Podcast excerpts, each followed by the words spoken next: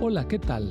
Soy el pastor Misael Castañeda y te invito a escuchar la devoción matinal Pablo, reavivado por una pasión, una serie de reflexiones basadas en el libro de los Hechos y las cartas Paulinas para nuestra vida hoy, escritas por el pastor Bruno Razo. Hoy es 24 de mayo y el título para la reflexión del día de hoy, Tristeza que no entristece. El texto lo encontramos en 2 de Corintios capítulo 7 versículo 9. Ahora me gozo, no porque hayáis sido entristecidos, sino porque fuisteis entristecidos para arrepentimiento, porque habéis sido entristecidos según Dios. Pablo les había escrito una carta muy dura, hecho que lo entristeció, no por haber hecho algo malo, sino por la ansiedad de saber si sería bien comprendida y alcanzaría su propósito. Esa carta también dejó tristes a los hermanos pues les provocó pena y dolor. Ahora bien, la tristeza de los hermanos produce alegría en el apóstol. ¿Cómo es esto? Es una tristeza que no entristece. Ese mensaje que los dejó tristes llegó al corazón. Así, fueron inducidos por Dios al reconocimiento y al arrepentimiento. Y eso no solo alegró el corazón del apóstol, sino también a los cielos. La tristeza que proviene de Dios produce el arrepentimiento que lleva a la salvación, de la cual no hay que arrepentirse mientras que la tristeza del mundo produce la muerte. Segunda de Corintios 7:10. Esaú tuvo un corazón afligido, que no resultó una vida cambiada. David reconoció su pecado y fue restaurado. Judas se llenó de remordimiento, no sintió dolor por sus pecados, sino por las consecuencias y se suicidó.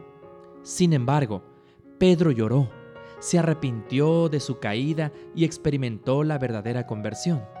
Entonces, la necesidad de arrepentimiento no es solo para los incrédulos. El creyente también necesita arrepentirse.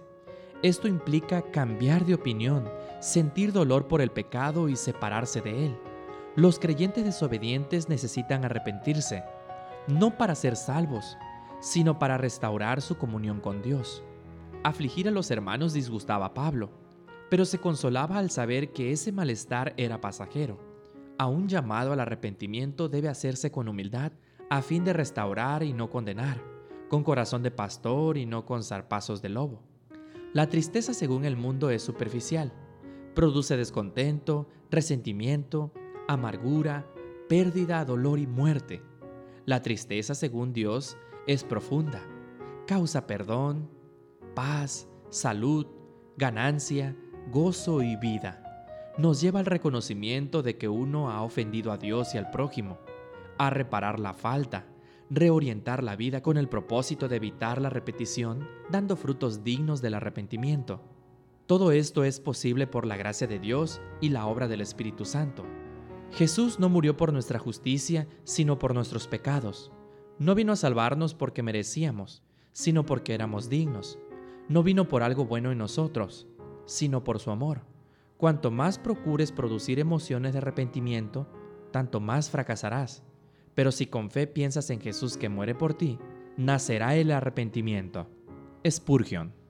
Deseo que en este día Dios te bendiga y si tu corazón se entristece, sea para la honra y gloria de Dios. Que Dios te bendiga.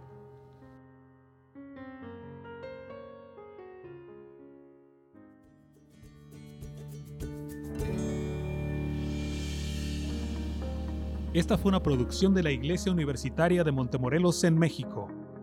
Te saluda el pastor Francisco Soto. Hasta la próxima.